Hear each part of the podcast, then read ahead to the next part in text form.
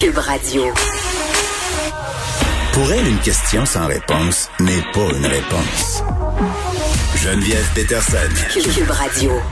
On fait un retour sur ce point de presse tenu par Christian Dubé ce matin, notamment sur cette deuxième vague. On va s'attarder à la question euh, des aînés avec la ministre responsable des aînés des projets d'air, Marguerite Blais. Bonjour, Madame Blais.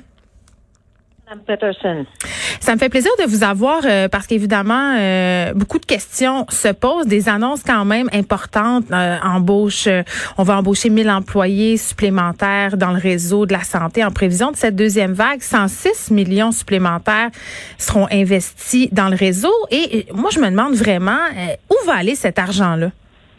Ben, l'argent, c'est en santé publique. C'est pour faire en sorte d'embaucher plus de personnel pour être en mesure, entre autres, de faire les statistiques les analyses, de pouvoir. On s'est rendu compte que la santé publique, là, quand il y a des éclosions comme la COVID-19, euh, c'est très important. Il y a eu euh, par le passé euh, beaucoup de coupures en santé publique. Alors, on est en train de rétablir un équilibre pour faire en sorte d'avoir une santé publique forte partout à travers le Québec. Et est-ce que ça va vraiment venir combler les lacunes qui ont été mises au jour ce printemps, la pénurie de main-d'œuvre, l'absentéisme élevé quand même? Ben, ça, ça n'a rien à voir. Là.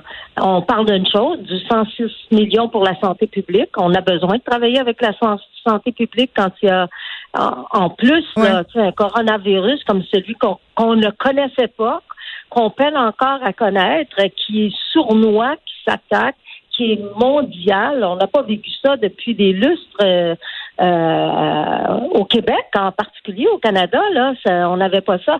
Non, mais vous savez qu'il y a 8000 préposés étudiants actuellement en CHSLD, une autre cohorte en septembre de 2000 personnes. Ça fait 10 000 préposés qu'on va embaucher. Durant la COVID-19, là, quand ça a été au tout mm. début, on, on, a, on a fait euh, Je contribue, puis il y a plusieurs personnes, plus de 20 000 personnes qui se sont inscrites. Même des personnes qui se sont inscrites en triple? Ben oui, oui, mais écoutez, ce que je veux je veux mentionner, c'est qu'il reste actuellement dans le réseau euh, près de 12 000 de ces personnes qui travaillent. Hmm. Donc, on a été capable de recruter euh, du personnel pour être en mesure de venir combler les écarts que nous avions au niveau des préposés aux bénéficiaires. Madame Blais, euh, on a aussi pointé du doigt le manque de gestionnaires dans certains établissements. Là, on promet de nommer des gestionnaires dans chaque CHSLD parce que l'absence de patron était un enjeu. On a parlé cette semaine d'imputabilité. Hein. Le premier ministre qui a promis que les patrons seraient imputables. Et hier, j'avais avec moi Louis Demers de l'ENAP qui me dit que l'imputabilité, c'était bien, mais que ça réglerait pas tout. On peut en écouter un extrait de cette entrevue-là. Si on crée un poste de directeur de CHSLD qui n'a pas plus de moyens et de liberté que la personne qui occuperait le poste aujourd'hui, ça change rien. Puis d'avoir un indicateur dit si tu n'as pas de réussite, tu perds ta job, on n'a pas gagné grand-chose non plus. Donc, est-ce qu'ils vont en avoir du pouvoir, euh, ces nouveaux patrons-là? Absolument. Écoutez, euh, je comprends très bien ce que le professeur veut dire. D'un autre côté, c'est pas une solution de ne pas avoir de gestionnaire sur place pour prendre des décisions. Ça prend un gestionnaire, ça prend un patron, ça prend un patron qui est capable de connaître ses employés et surtout de faire appliquer les directives et les consignes qui viennent, euh, qui vont vers le haut, vers les PDG des CIS et des CIUS. Vous le savez, c'est très gros, hein, les CIS et les CIUS à Montréal particulièrement. Là c'est cinq CIUS et puis euh, euh, sans une gouvernance euh, pour les cinq et pas de gouvernance au niveau de la gestion des établissements dans les CHSLD, ben, à un moment donné, c'est qui prend les décisions. Alors, ça prend quelqu'un pour prendre les décisions, pour être imputable des décisions qui sont prises et pour être en mesure aussi de faire des correctifs quand à un moment donné, il y a mm. des employés qui qui ne suivent pas les directives. On veut pas que le personnel se promène, on veut interdire euh, euh, euh, interdire les équipes volantes. Mais il n'y avait pas le choix, là, parfois. ben oui, mais ça fait partie de la culture. Ça fait partie de la culture depuis des années. Quand on avait les C3S, déjà, le personnel pouvait se promener d'un établissement à l'autre, c'était correct. Hmm. Avec les CIS et les CIUS, le territoire est devenu encore plus grand pour être capable de se promener d'un établissement à un autre.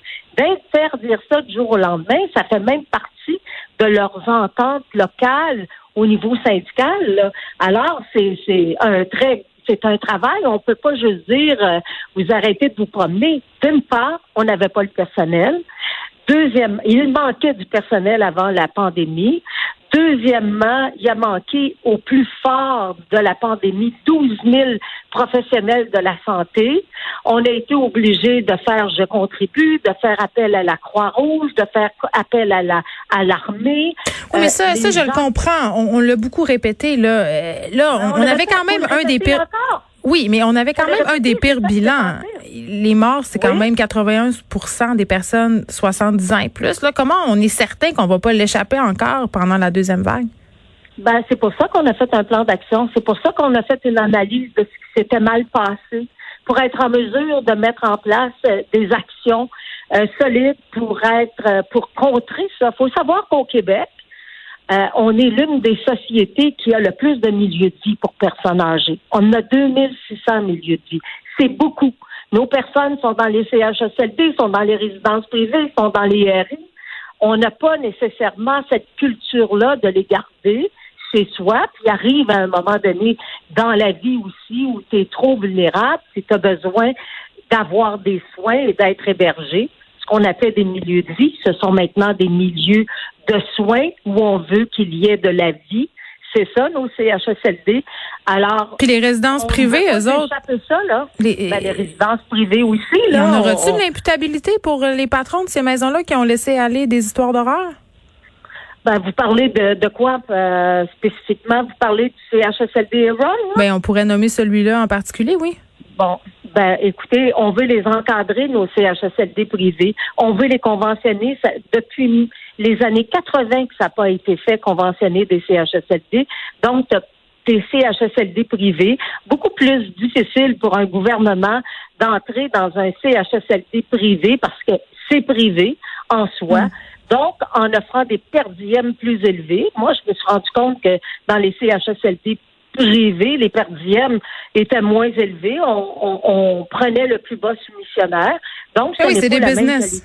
C'est pas la même chose. Ben, c'est pas la même qualité de soins et de services. Nous, on a décidé qu'on était pour les encadrer, pour les conventionner, que les employés seraient payés le même salaire que les employés de l'État. Alors, on, ils seront imputables, ils vont devoir rendre des comptes, euh, des sommes qui seront versées.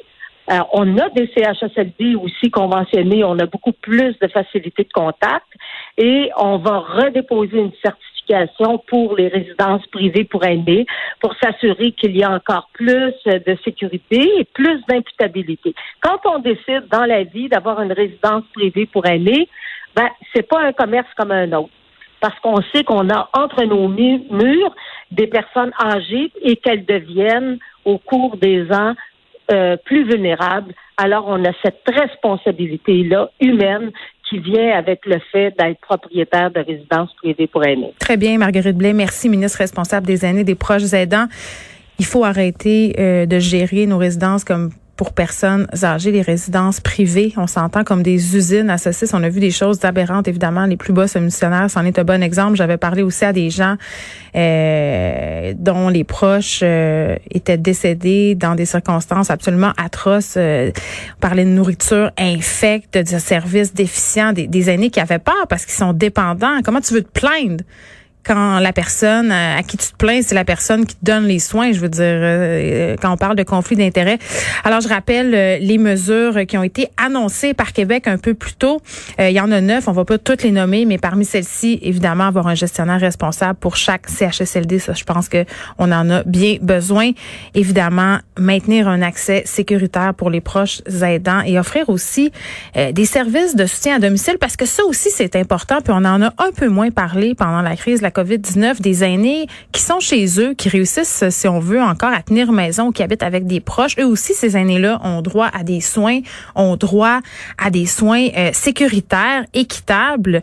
Euh, on a eu quand même des histoires euh, aussi préoccupantes à ce niveau-là, là, de personnes qui devaient recevoir des préposés aux bénéficiaires sans masque, sans visière. Donc ça aussi, ça fait partie des mesures annoncées, que tout le monde ait accès aux services, aux équipements de protection individuelle adéquats. Euh, bon, on va continuer de suivre ça. Est-ce que toutes ces mesures-là seront fructueuses? Bon, je serai pas de mauvaise foi aujourd'hui. Je pense que au gouvernement, on, on, a vraiment appris de nos erreurs et contente de tout mettre en œuvre pour que ça se passe mieux. On verra s'il y a des ratés.